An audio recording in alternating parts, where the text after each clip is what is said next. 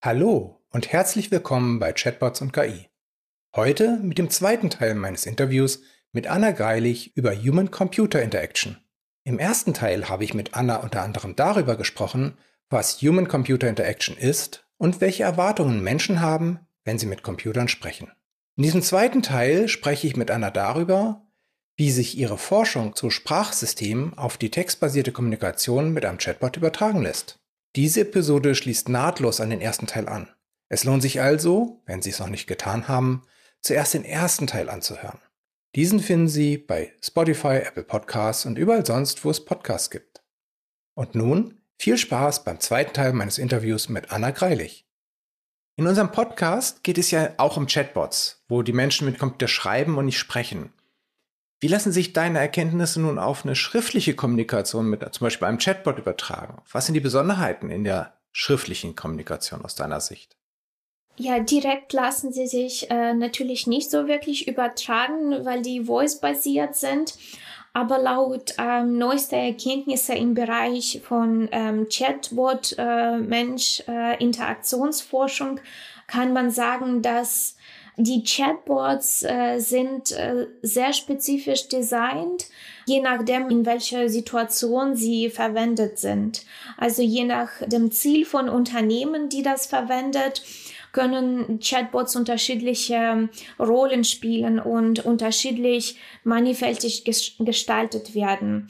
Und ich habe äh, mir eine Studie angeschaut, wo es um Chatbots äh, in staatliche Verwaltung äh, ging und tatsächlich berichten die Forscherinnen äh, von 2000, also der Forschung kommt von 2023, dass die Anfragen möglichst kurz äh, sind. Und in diesem Fall sind sie am meisten erfolgreich, wenn man nur mit äh, kürzeren Formulierungen und mit Keywords äh, die Chatbots äh, anspricht, dann möglich, äh, dann höchstwahrscheinlich kommt man tatsächlich an dem Ziel äh, nur in einem Schritt. Also dann im nächsten Turn von Chatbots äh, sind die Menschen schon weitergeleitet zu die Funktionen, wonach sie gesucht haben oder sie bekommen einen Informationsnachweis äh, für die Informationen, die sie suchen. Und ähm, das finde ich tatsächlich klingt als etwas, was äh, mehrere Chatbot-Mensch-Interaktionssituationen äh, angeht.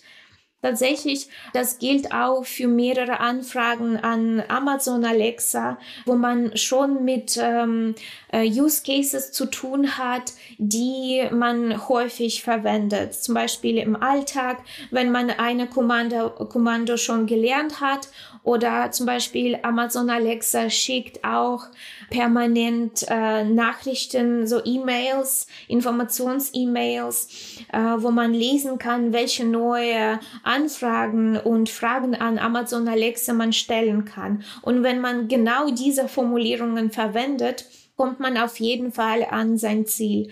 Und ähm, das finde ich interessant aus der Sicht von Sprachverarbeitung, weil wenn wir spontan eine Anfrage stellen, im Vergleich zu, wenn wir eine präformulierte Frage einfach erlernen und diese Frage ständig nutzen, ob das tatsächlich sehr konversationell ist, weiß ich nicht mehr.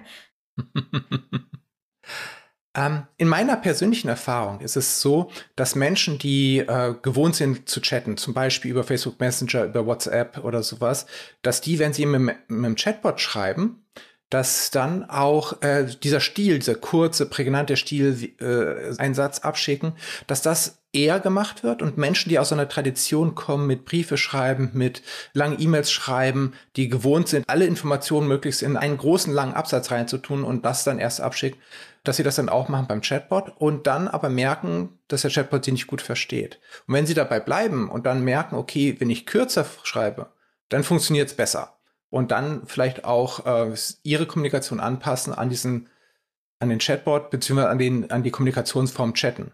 Äh, ob das tatsächlich so ist, äh, es gibt nat natürlich unterschiedliche Nutzertypen. Und ähm, hier in meiner Daten hatte ich auch einige Menschen, die viel älter waren als die Gruppe von Studierenden, die ich ursprünglich getestet habe. Und äh, zum Beispiel altersabhängig funktioniert das auch komplett anders. Und ich weiß nicht, ob die älteren Menschen tatsächlich dazu überhaupt tendieren würden, nicht direkt auf eine Webseite Kontakt aufnehmen durch Anruf, ob sie tatsächlich überhaupt dazu kommen würden, äh, durch Chatbot die Informationen anzufragen. Aber tatsächlich äh, zum Beispiel für ähm, Voice-basierte Daten habe ich die Daten, wo die älteren Menschen sehr viele Informationen erstmal an System erklärt haben. Zum Beispiel, es geht jetzt um Leonardo DiCaprio. Er hat in diesem Film Titanic gespielt. Und erst dann kommt der Frage, was äh, die Menschen eigentlich stellen müssten. Also es gibt so eine Grounding-Strategie, wo sie erstmal das System vorbereiten, worum es überhaupt geht. Äh, natürlich gibt es unterschiedliche Szenarien, aber das ist auch äh, deswegen diese fundamentale Forschung an Nutzerverhalten gegenüber unterschiedlichen Systemen so wertvoll ist weil wenn wir schon über Mensch-Maschine-Interaktion jetzt reden, äh, wenn wir uns die Daten von Forschungsergebnissen von 2005 anschau uns anschauen, wo es noch überhaupt kein Sprachassistenzsystem in der Szene gab und die Menschen wurden ins Labor eingeladen, um mit künstlich entwickelte äh, Systemen zu sprechen. Da hatten Menschen komplett andere Vorannahmen, äh, wie, wie sie mit Systemen sprechen müssen. Und wenn man diese Daten vergleicht mit, zwei, äh, mit die Daten von 2018, wo jeder hat über, also, sehr, äh, also Systeme wie Siri und Alexa waren sehr populär. Es war so ein Boom von diesen Sprachassistenten. Alle wollten etwas ausprobieren und äh, waren entweder komplett unzufrieden oder haben das nie wieder verwendet oder doch äh, haben alle mögliche Installierungen gekauft und äh, hatten dann Alexa in jeden Raum gestellt, um alles per Sprache zu steuern. Äh, also es gab unterschiedliche Typen von NutzerInnen auf jeden Fall und äh, diese ganze Marketingstrategien beeinflussen die Art und Weise von wie wir danach, äh, nachdem wir diese Werbung angeschaut haben, wie wir diese Fragen überhaupt äh, formulieren würden würden. Und das gilt auch für diese Menschen, die äh, vielleicht immer noch äh, durch Briefe kommunizieren, vielleicht durch diese Außereinflüsse, äh, durch Werbung und durch Freundeskreis. Sie werden auch dadurch beeinflusst, äh, dass zum Beispiel sie hören ständig, oh, diese Alexe, sie ist so dumm, äh, dann, dann werden sie schon ihre Fragen anpassen äh, dementsprechend. Und äh, das finde ich sehr, sehr spannend, auch heutzutage heutzutage, wo man letztes Jahr gesehen hat, dass diese Landschaft von künstlicher Intelligenz basierte Sachen und Themen sich nochmal verbreitet hat. Und das war das erste Mal, dass zum Beispiel einige Freunde und Kollegen überhaupt mich gefragt haben, was ich vom Thema halte, obwohl ich mich, mich mit dem Thema schon so lange beschäftigt habe. Erst jetzt äh, finden alle, dass das sehr spannend ist, seit dem ChatGPT da ist. Momentan kommunizieren ja sehr, sehr viele Menschen, sehr, sehr viele Menschen mit diesen großen Sprachmodellen wie ChatGPT, Bing Chat, Google Bart. Kommunizieren jetzt Menschen mit Sprachmodellen nochmal anders als mit digitalen Assistenten oder anderen Systemen? Hast du da schon erste Beobachtungen zu machen können? Ähm, ja, vor allem äh, direkt in Bezug zum Thema Informationsstruktur und Kohärenz, äh, was für meine Dissertation sehr wichtig ist. Weil zum Beispiel Alexa antwortet am meisten äh, quasi kohärent. Das heißt, dass sie nutzt einige Begriffe aus der Frage, aber manchmal gibt sie trotzdem falsche Informationen. Zum Beispiel in der Frage, wie viel hat Leonardo DiCaprio für, für den Film Titanic bekommen, antwortet Alexa, dass äh, dieser Schiff Titanic in diesem Jahr unterging und äh, erzählt dann sehr lang über einem Schiff. Oder ja, also sie hat schon verstanden, worum es grob geht und gibt dann diese unnötige lange Antwort über komplett irrelevante Sachen. Und äh, natürlich, wenn man danach mit ChatGPT zum Beispiel schreibt, merkt man, dass die Antworten viel mehr kohärent sind, äh, dass äh, die auch normalerweise, wenn ChatGPT etwas nicht weiß, äh, wird er auch sich dabei melden und sagen, dass ich weiß es nicht, aber vielleicht diese Informationen können hilfreich sein, dass, äh, dass man den Eindruck bekommt, dass das System tatsächlich sehr, sehr äh, smart und klug ist äh, durch diese kohärente Hinweise. Und äh, das ist, was primär diese Einstellungen dem System gegenüber beeinflusst.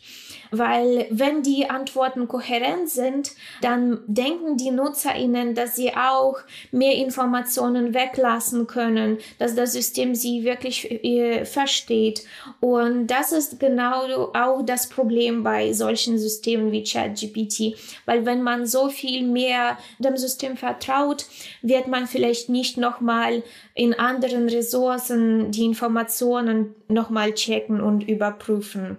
Und das ist dann tatsächlich diese Gefahr bei solchen Systemen. Durch diese kohärente Antworten bekommt man manchmal falschen Eindruck von diesen Klugheit vom System. Und interessanterweise hier ist auch, was mich äh, überrascht, nicht überrascht, aber was fand ich besonders spannend, äh, dass man auf der Webseite von ChatGPT äh, direkt gesehen hat, in diesem Informationsfenster, dass ChatGPT die vorherige Informationen erinnert. Und das stand wirklich explizit für die NutzerInnen. Und das finde ich sehr interessant, weil das war tatsächlich, was in meinen Daten so das Problem war für solche Nutzerverhalten gegenüber Alexa, dass sie nicht wussten, dass Alexa eigentlich auch Pronomen verarbeiten kann und manchmal gut verstehen kann. Sie haben das äh, gar nicht ausprobiert und hier stand das explizit als neueste Skill, äh, was die Systeme überhaupt jetzt können, äh, was im Vergleich zu vorherigen Versionen von solchen Modellen war. Und äh, das beeinflusst tatsächlich die Art und Weise, wie die Menschen mit solchen Systemen agieren. Hier kann man schon erwarten eine gewisse Balance wie in Mensch-Mensch-Kommunikation äh, zwischen implizite und explizite Informationen. Man muss jetzt nicht unbedingt alles wieder erwähnen, weil ChatGPT tatsächlich die Informationen sich merkt von vorherigen Turns.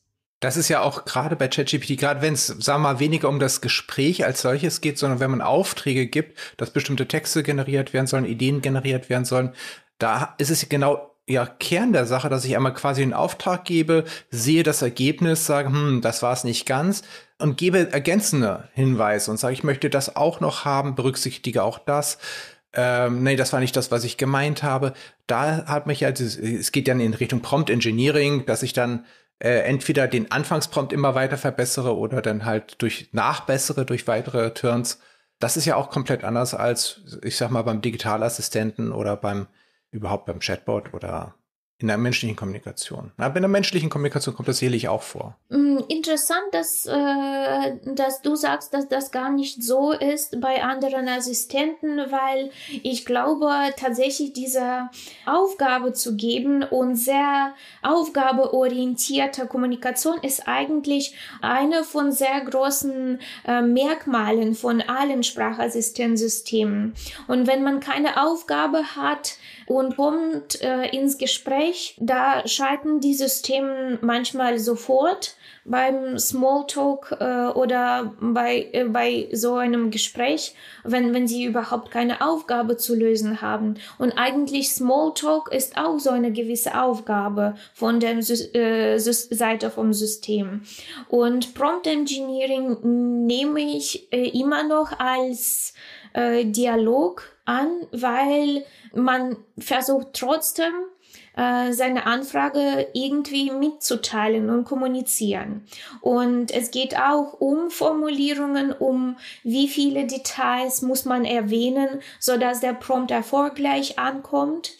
Und man lernt immer noch durch diese Interaktion, Interaktionsverlauf, wie genau soll, soll man diese Prompts formulieren. Und das, äh, dann kommen wir wieder an das Thema Lernen von Feedback und lernen durch Verwendung, Anwendung von Systemen. Und eigentlich ist man da mit dieser Anfragen und Kommanden nicht so weit weg von Kommand, äh, Kommanden wie Alexa, äh, stell einen Wecker oder Timer äh, auf so und so viel Zeit und so äh, sonstige Sachen. Das ist nur eine komplexere Anfrage als Timer zu stellen. Mhm.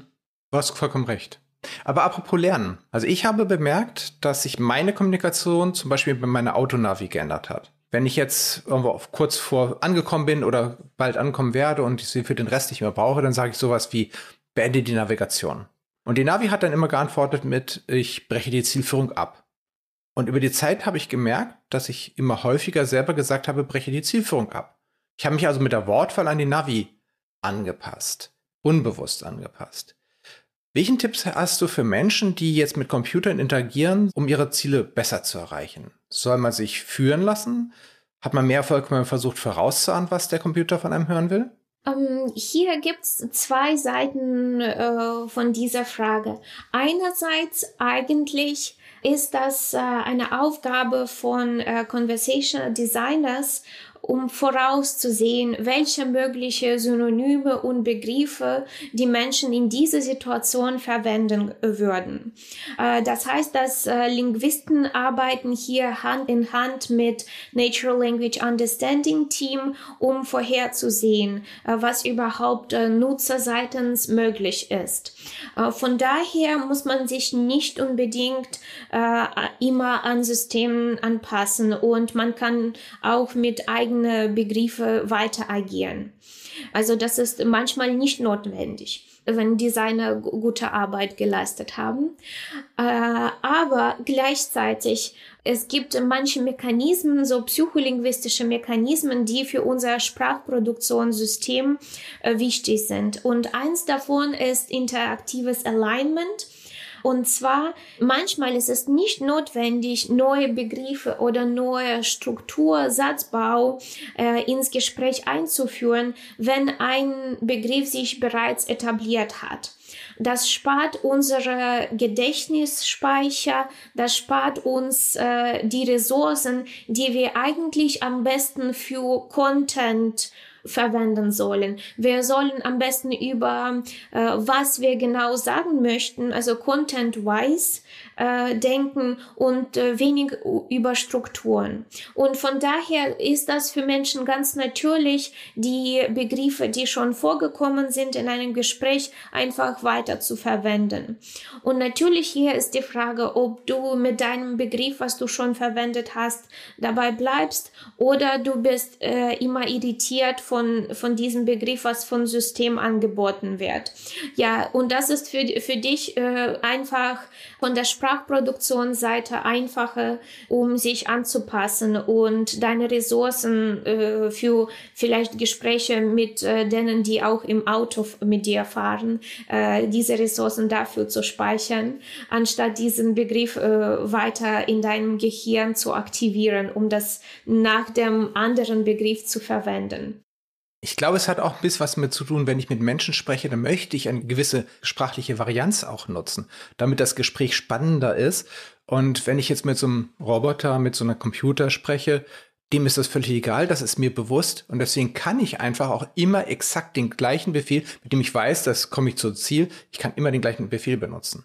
Ja, tatsächlich. Das ist äh, auch ähm, eine Perspektive von Kommunikationsforschung. In Mensch-Mensch-Kommunikation geht es äh, manchmal um Sympathie, um ähm, es geht um wie wie man bei anderen Menschen ankommen möchte, wie man sich als Person überhaupt entfalten möchte in Formulierungen äh, und äh, es geht äh, tatsächlich nicht nur diese taskorientierte Kommunikation, sondern auch de, äh, dein Image und äh, sonstige Anpassungen. Und das ist tatsächlich sehr äh, interessanter Punkt bei diesem Thema interaktives Alignment, weil manchmal kann man nicht dieser Grund von interaktives Alignment beobachten. Warum möchten einige Menschen näher sich äh, an anderen Menschen im Gespräch anpassen? Ob sie möchten so erscheinen, als ob sie näher auch auf sozialen Ebene sind mit diesen Menschen. Oder das war diese unbewusste automatische Alignierung, weil äh, diese andere Person das schon aktiviert hat und ich verwende das weiter, ohne dass ich äh, irgendwie auch diese soziale Status verwende. Manchmal weiß man in Mensch-Mensch-Kommunikation das gar nicht. Aber auch dieser Punkt, was du erwähnt hast, äh, dass man auch äh, manchmal durch Synonyme ähm, seine Rede äh, irgendwie breiter gestaltet möchtet und äh, interessante, ja, interessantere Formulierungen sich auszudenken. Das kommt auch dazu. Aber normalerweise, es gibt auch noch ein interessantes Konzept, nämlich Conceptual Pacts äh, dass man in einem Gespräch so ein Pakt miteinander hat. Das heißt, dass äh, wenn, wenn du etwas schon so genannt hast, und ich äh, einige mit dir diesbezüglich, dass äh, wir nennen jetzt äh, ab jetzt diesen Ding genau so, wie du das benannt hast zum Beispiel diese Frau mit dieser Frisur und wir verstehen uns äh, untereinander, dass wir diese Frau äh, meinen. Und das ist nur innerhalb von unserem Gespräch.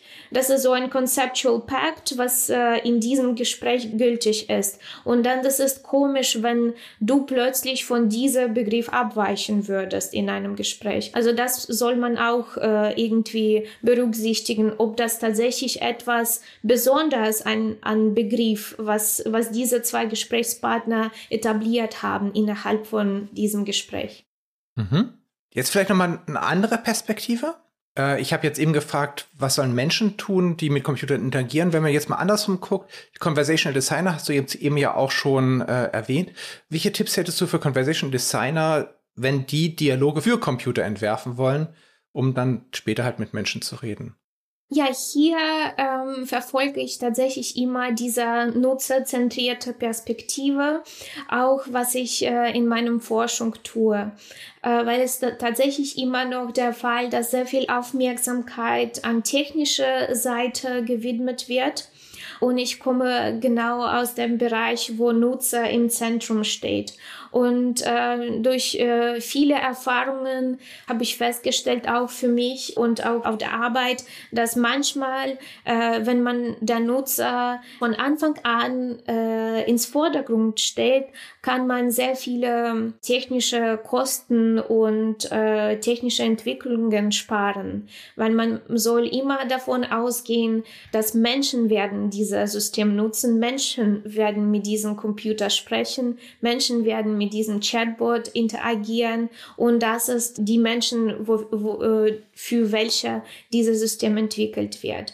Von daher sehr viel die Nutzer beobachten ihr sprachliches Verhalten, weil so wie wir sehen, durch sprachliche Verhaltenanalyse kann man sehr viel erfahren über, was denken die Menschen über den Bot, was sind die Erwartungen von diesem Bot, äh, die Menschen am Anfang des Gesprächs haben, wie sich diese äh, Erwartungen im Laufe des Gesprächs entwickeln. Das kann man alles durch die Beobachtungen von äh, nutzerlinguistischer Verhalten kennenlernen und erlernen. Ich denke, wir machen da auch, glaube ich, schon ziemlich viel, ziemlich gut, was zumindest auf alle Fälle den Teil der, der Vorausplanung angeht, eben halt dieses, die, die typischerweise, dass wir so einen Chatbot-Persona-Workshop machen, wo wir uns auch Gedanken machen, zusammen mit den Kunden, über die Ziele der Benutzer, über die Erwartungen der Benutzer, über die Voraussetzungen, die wir voraussetzen dürfen bei den Benutzern, um daraus abzuleiten, wie der Chatbot entwickelt werden muss, damit er den Menschen hilft, ihre Ziele schnell und einfach zu erreichen. Ja, Anna, das war super interessant. Vielen herzlichen Dank, dass du heute bei uns warst. Und ähm, ich wünsche dir schon mal eine wunderschöne Weihnachtszeit. Vielen Dank nochmal, Thomas, auch für die Einladung und ich wünsche allen ZuhörerInnen alles Gute für diese Winterzeit. Ja, tschüss. Das war Chatbots und KI. Wenn Sie in Zukunft keine Folge verpassen möchten, dann abonnieren Sie Chatbots und KI auf der Podcast-Plattform Ihrer Wahl. Der Podcast wird präsentiert von Asono. Wir entwickeln Chatbots, mit denen sich Menschen gerne unterhalten.